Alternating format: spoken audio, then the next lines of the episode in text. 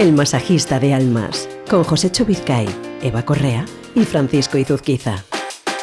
Hola, ¿cómo estáis? Reunidos estamos en la mesa una semana más, encantados de escucharos y encantados de compartir con todos vosotros este ratito que es el masajista de almas, con el libro de José Vizcay entre nosotros y con la mesa llena de participantes. Teresa García Lozano, ¿cómo estás? Estupendamente, Fran. Muchas gracias y nuevamente con vosotros. Eva Correa, ¿qué tal?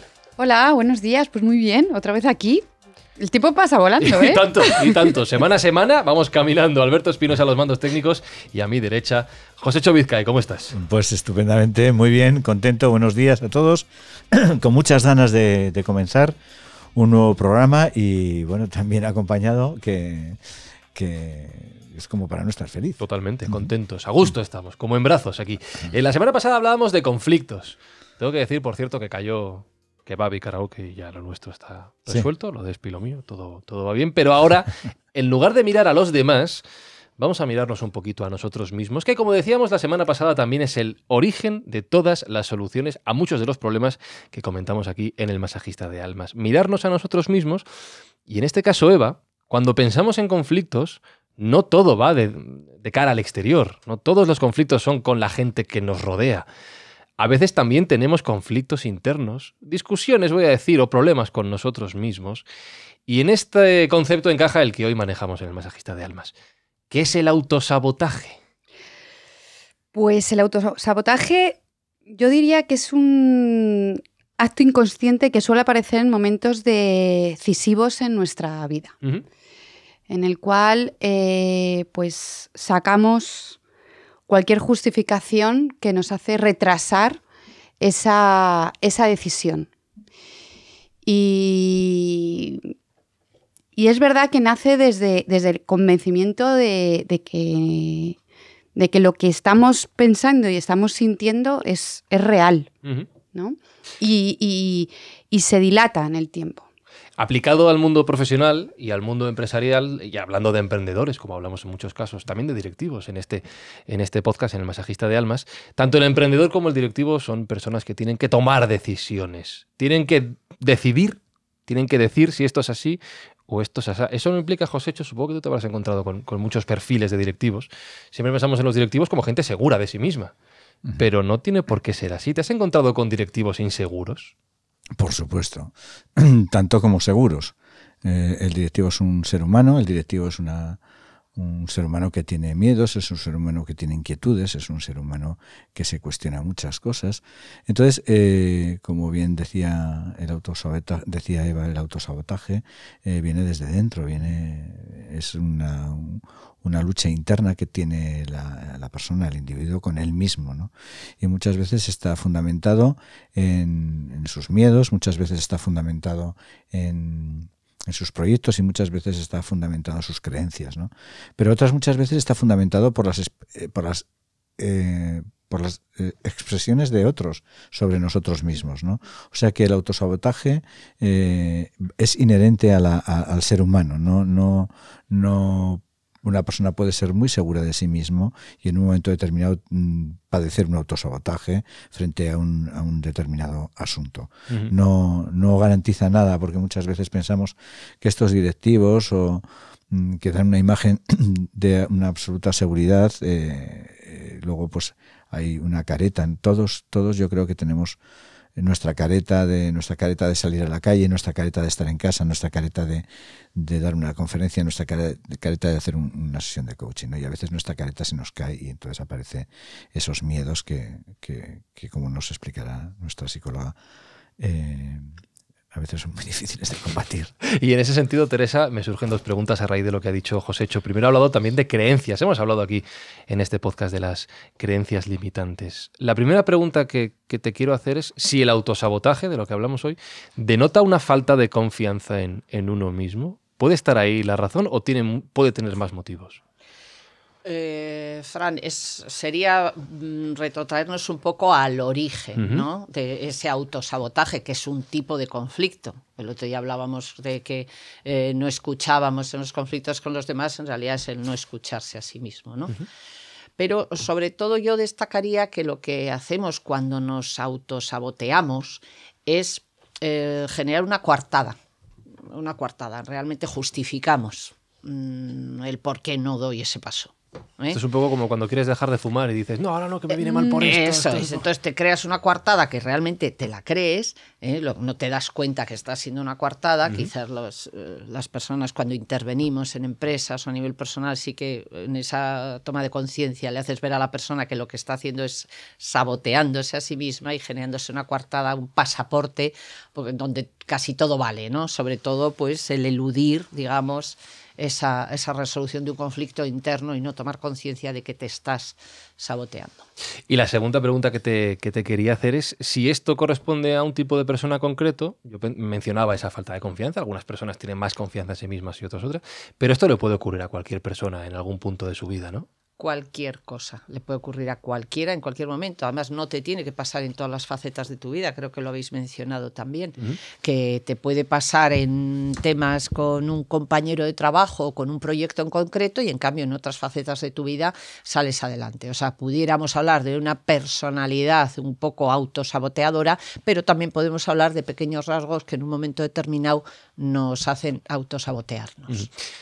Entonces tengo claro, Eva, que esto nos va a ocurrir antes o después en nuestro proceso, en nuestro proyecto, en nuestro camino, a unas personas más, a otras eh, personas menos. ¿Cómo nos, ¿Cómo nos influye esto? ¿Cómo puede influir en el éxito o el fracaso de, nuestro proceso? ¿Te has encontrado con casos que sea realmente definitorio? Me he encontrado con casos que han tirado la toalla mm. porque no son capaces de asumir una serie de decisiones que son fundamentales para, para que siga el proyecto en marcha. Eh, puede ser, no sé, eh, el mercado, puede ser la falta de, mm, de apoyos, ¿no? Con, pues es que al final estoy solo y no soy capaz de... Eh, bueno, sí, sí me parece importante cuando uno es emprendedor y tiene su propio proyecto, el tomar conciencia de que esto nos puede pasar y que nos... No, no, no es que nos puede pasar, es que nos va a pasar. ¿Y qué vamos a hacer cuando nos pasen? Y tomar... Eh, recoger herramientas para poder gestionar, porque pasar no nos va a pasar, eso, eso es sin duda. Entonces, bueno, yo creo que, que es muy importante eh, dejarnos ayudar. Es muy importante eh, el apoyarnos en profesionales como, como coach o como personas mm, psicólogos o en un momento dado, digamos, abrir las, las orejas, ¿no? Y, y, sobre todo yo creo que es muy importante hacer el ejercicio del espejo, ¿no, Josécho? El, el, el cómo nos encuentran los demás. El hacer ese ejercicio de cómo nos ve nuestro cliente. El ejercicio de identidad pública. De identidad pública, eso es. Eh, cómo nos ve nuestro cliente, cómo nos ve nuestro compañero, cómo nos ve a lo mejor en un momento dado si no tenemos una, un equipo eh, lo suficientemente importante como para eh, preguntar pues cómo nos ve nuestra pareja, cómo nos ve nuestra familia, cómo nos, nos, ven nuestros amigos, más allá del propio proyecto en sí, porque al final el autosabotaje es algo muy personal que muchas veces afecta no solo al proyecto, sino a nuestra vida. Entonces, bueno, me parece importante mm, de cara a nuestros oyentes que asuman que va a pasar y que, y que se puede gestionar. Estaba escuchando este ejercicio de identidad pública eh, y si relacionaba yo antes el autosabotaje con esa, bueno, no sé si falta de confianza o falta de decisión en uno mismo, el someterse a ese ejercicio, Josécho, el preguntar a la gente qué imagen tienen de ti, qué opinan de ti, con perdón, ¿eh? hay que tener a veces... Es de valientes. Ya sabes lo que te quiero decir. es de valientes eh, el ejercicio del espejo que va ha nombrado y que es un, bueno, pues efectivamente es un ejercicio de identidad pública en el que vamos a, vamos a testar si nuestros comportamientos están están siendo refrendados y están siendo como nosotros creemos que, está, que estamos haciéndolo, es un ejercicio muy valiente. El autosabotaje viene de un, de un miedo que tenemos a no estar a la altura. Es un miedo que, no, que miedo al fracaso, miedo a, miedo a no estar a la altura. Y esos miedos a veces, que yo creo que en alguna de los programas hemos hablado, nos pueden paralizar. El problema del autosabotaje como decía Eva y como decía nuestra psicóloga Teresa, es el tirar la toalla, que el autosabotaje llegue hasta tal punto que eh, o bien el directivo o bien el empresario eh, se ningunee hasta el punto de pensar que no es válido. Esto evidentemente es el extremo más claro del problema que estamos afrontando hoy, pero el mensaje positivo, como ha apuntado Eva, es que todo, incluido esto, tiene solución.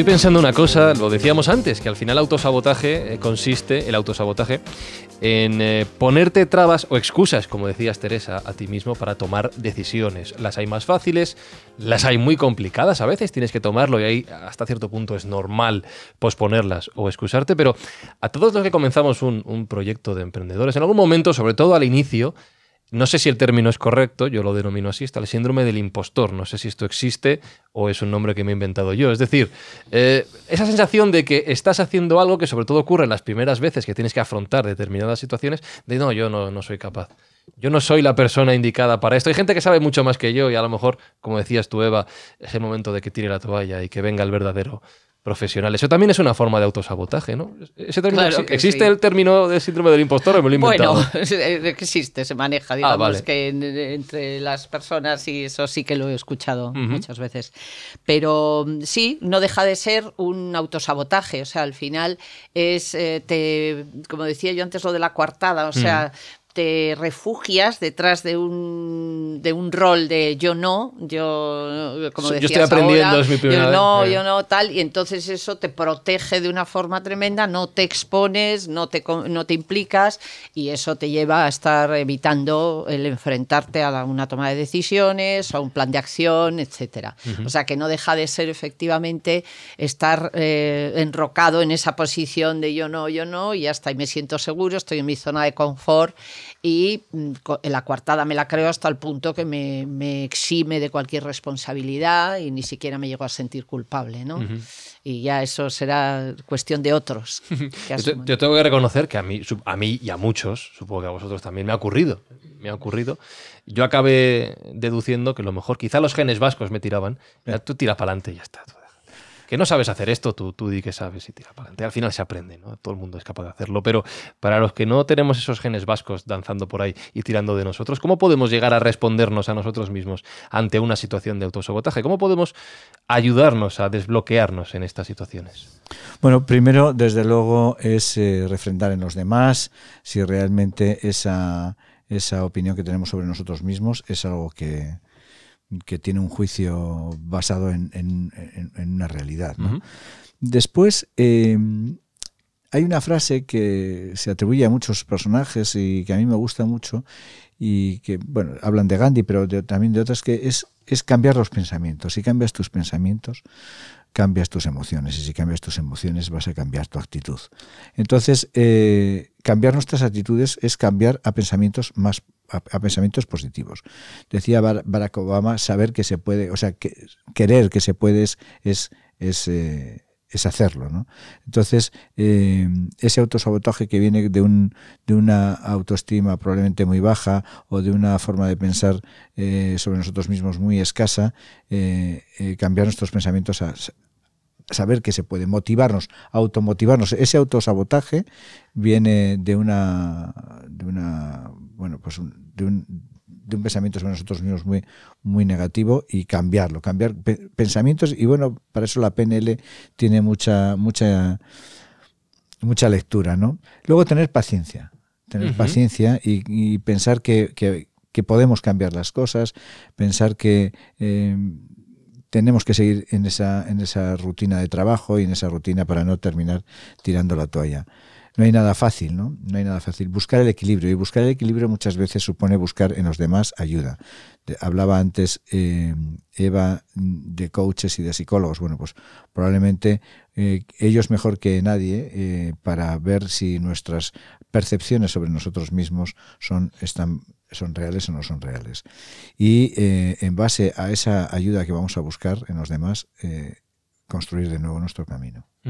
Es curioso, Eva, luego te, quiero preguntar si, tú en tu tiempo de emprendedora has evolucionado en este sentido. Yo, yo, sí, creo que mucha gente también, y muchas veces aprendes a tener más confianza en ti mismo, pero en ese ejercicio que apuntaba José, hecho de, de intentar que los demás te proyecten la imagen que tienen sobre ti, es curioso como la semana pasada hablábamos de tener las orejeras, solo vamos mirando por nuestro camino, no miramos a los demás y tampoco nos fijamos en lo que los demás están viendo de nosotros. A veces te encuentras con que tú comentas tus problemas, comentas tu situación y la gente te responde, ah, no, no, pues yo te veo que estás... ¿Estás bien? estás petando, ¿no?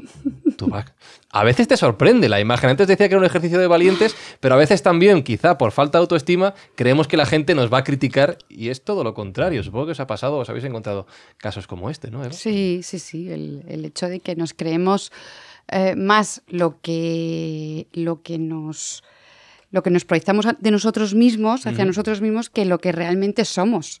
Por eso es, cierto que hablábamos hace unos meses del poder del feedback, ¿no? De que realmente el testar eh, cómo nos encuentran nos puede dar mucha una información que puede realmente eh, desmontar esa imagen que tenemos de nosotros mismos, porque estamos tan metidos en nuestra historia, en la presión, en la tensión, en la responsabilidad, en que es verdad que muchas veces no, miramos a nuestro alrededor y decimos, pero realmente, ¿cómo estamos? Es cierto que a veces proyectamos ese, esa imagen de, de éxito, ¿no? Que nos cuesta nos cuesta creerlo y, otras veces pues al revés, ¿no? Al revés pensamos que no somos nadie, que no, no somos unos fracasados tal, y, y, al final es lo que dijo hecho es el equilibrio, ¿no? Bueno, pues ni, estamos, ni somos los dueños de, Facebook, ni, ni, vamos a cerrar mañana.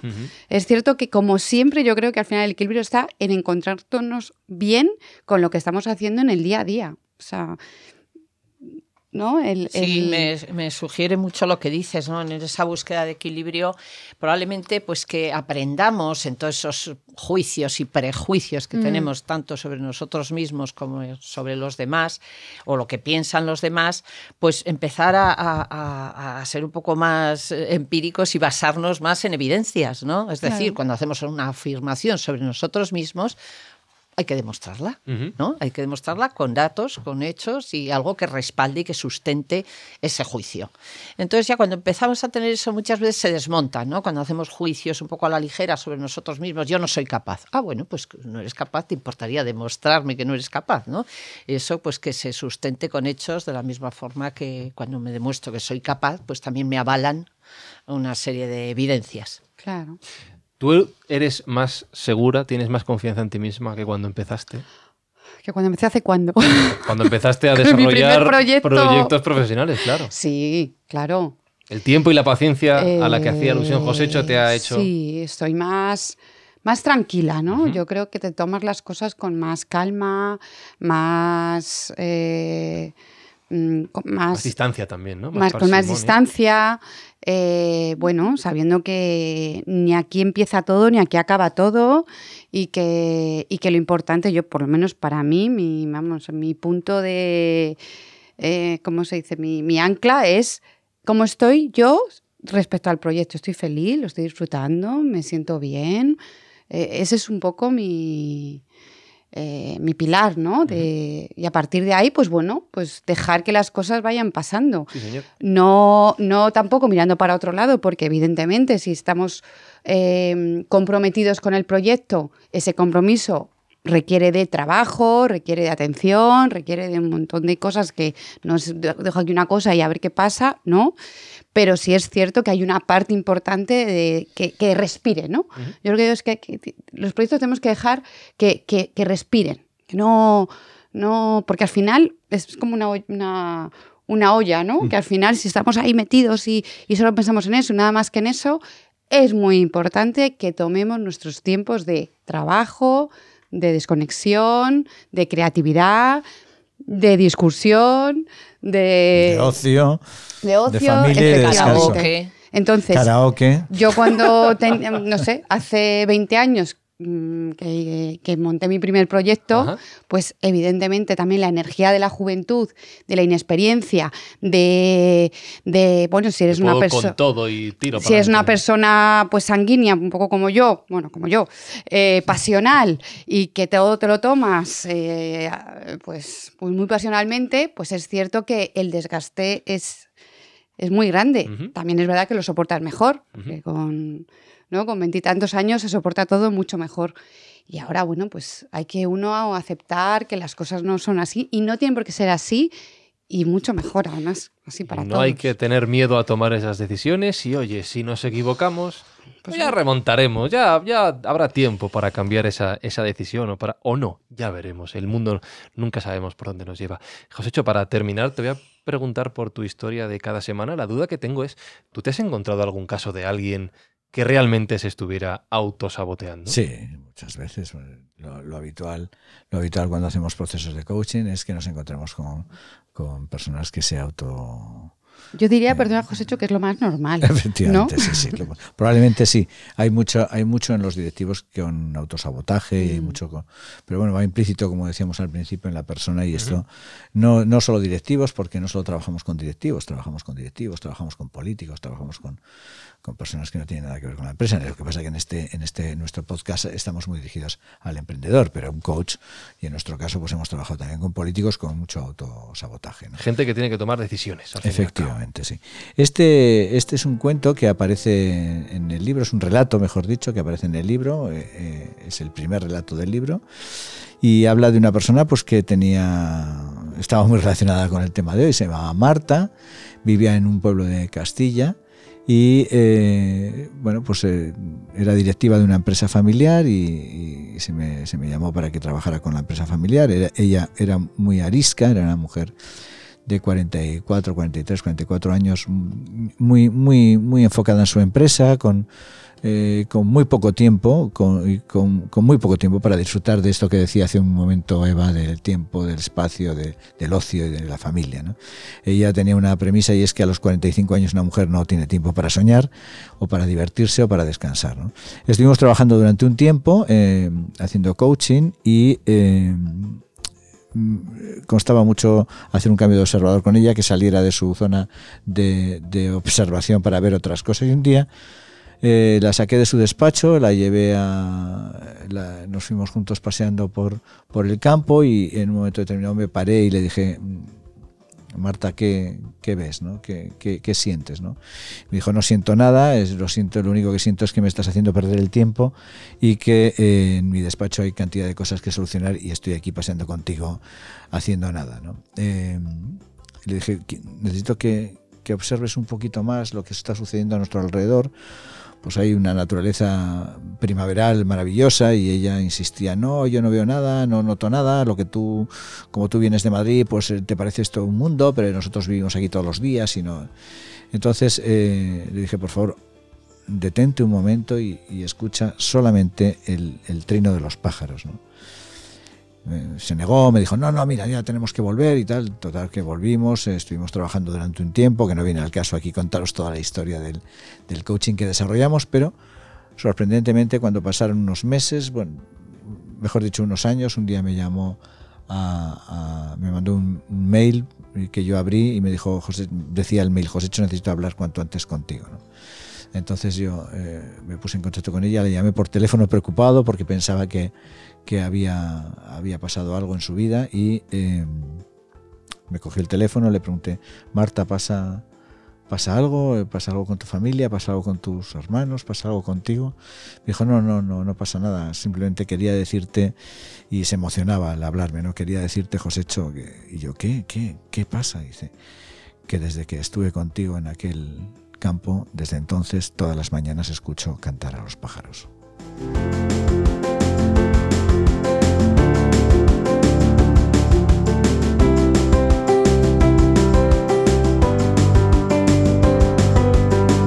Y aprovecho para recordar, como hizo Marta, que si queréis compartir reflexiones, ideas, preguntas, cuestiones, tenéis dos vías para hablar con Josécho y con todos nosotros. Por correo electrónico info arroba el masajista de almas.com, info arroba el masajista de almas.com y por WhatsApp, que ya estamos eh, recopilando algunos con algunas preguntas interesantes. Podéis mandar vuestros textos o vuestros audios al 652 296996, teléfono de España, más 34 652 296996. Y llegados a este punto no me queda más que daros las gracias a todos por estar hoy aquí una vez más. Teresa, muchísimas gracias. Gracias a vosotros. Eva, un placer. Igualmente. Alberto Espinosa, los mandos técnicos, un servidor Fran Izuzquiza y Josecho. Yo espero que la gente que haya escuchado tu historia, cuando salga, las ciudades no tan fácil, pero cuando salga fuera de las ciudades el próximo fin de semana, el próximo festivo, el próximo... Que se fijen en esas cosas, que se fijen en, en lo que tenemos a nuestro alrededor y que a veces el día a día nos tapa el cantar de los pájaros puede ser una buena opción.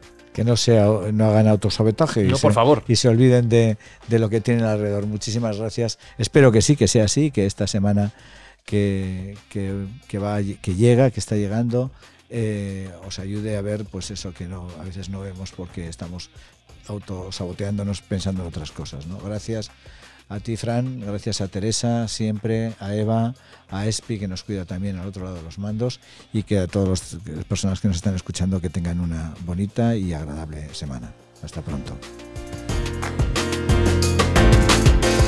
El masajista de almas es una producción de Yes We Cast para Cuonda.